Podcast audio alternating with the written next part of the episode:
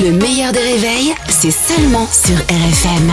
RFM Limité à 80 avec Pascal Atenza sur RFM. Bonjour Pascal. Bonjour Albert, bonjour Caroline. Alors, est-ce que vous avez réarmé la démographie ce Oula. week-end Ah ouais, carrément. bah, euh, je sais pas, Albert commence. Est-ce que, est-ce que tu as réarmé la démographie Bien sûr. Bien sûr. très bien. Mais Alors, je fais beaucoup pour mon jours. pays, vous Oui, savez je sais, je sais, je sais. Grand fait- honneur. ouais. Ouais, grand honneur. Ouais.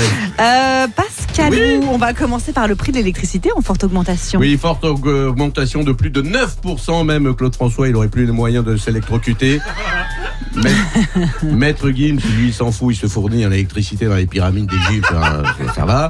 C'est Bruno Le Maire qui l'a annoncé hier aux 20h de TF1. Alors déjà terminé le week-end avec Bruno Le Maire, tu sais que ça sent mauvais. Alors attention, normalement, il devait y avoir une augmentation de 10%. Bruno a négocié à 9,8%. Merci. Ouais, alors, Ouais. c'est qui le patron?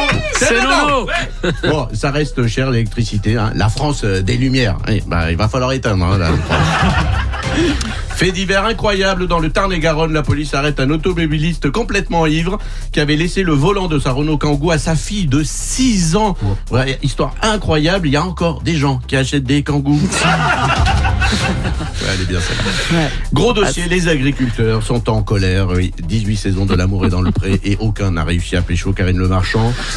Alors ils bloquent la région Occitanie. Alors il faut les soutenir. J'embrasse mon camarade Patrick Curta qui est euh, auditeur et qui est aussi oui, oui, agriculteur. on salue, c'est vrai. Euh, bon courage à lui parce que euh, un seul agriculteur nourrit 150 euh, personnes en France, c'est une moyenne.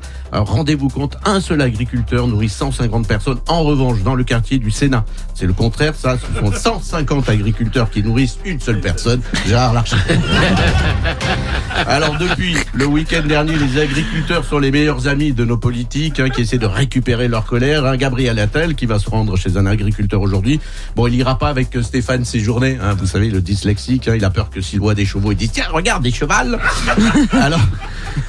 Jordan, Jordan Bardella qui est allé lui samedi visiter une ferme. Bon, lui, il s'y connaît puisqu'il est le candidat de la blonde d'Aquitaine. Alors, les agriculteurs en colère qui ne peuvent plus vivre de leur travail et, si aucune euh, solution n'est trouvée à leur problème, ils menacent de venir à Paris, qui seront bien accueillis par Anne Hidalgo, qui euh, est la femme politique qui comprend le mieux les agriculteurs. Elle est de la partie hein, grande éleveuse de rats Ah oui. depuis euh, 2014. S'il en est. Oui. Les agriculteurs qui menacent donc de bloquer Paris. Alors je peux vous dire que Catherine Vautrin et Christine Boutin sont déjà en PLS. Voir tous ces hommes sur leur tracteur en bleu de travail, ils vont penser que c'est la Gay Pride. Ça va pas leur plaire du tout. Et enfin, Yanis Marshall, ancien coach de la Starac, accuse Bruno Vandelli d'agression sur mineur. Alors Bruno Vandelli, vous le connaissez, euh, pour ses talents de chorégraphe, mais aussi pour son rôle de coach à Popstar. Hein, tout le monde se souvient de Quadricolore, Ah oui. Hein, quatre couleurs euh, primaires. Donc vous voyez déjà, il aimait tout ce qui était en primaire. C'est tout pour moi, bonne journée. Bravo Pascal. ouais, rien. Pascal, c'est rien. Bravo Non, Pascal. Pascal pas Atenza qui est sur. RFM tous les matins à 8h15. Le replay en vidéo sur le Facebook du meilleur des réveils.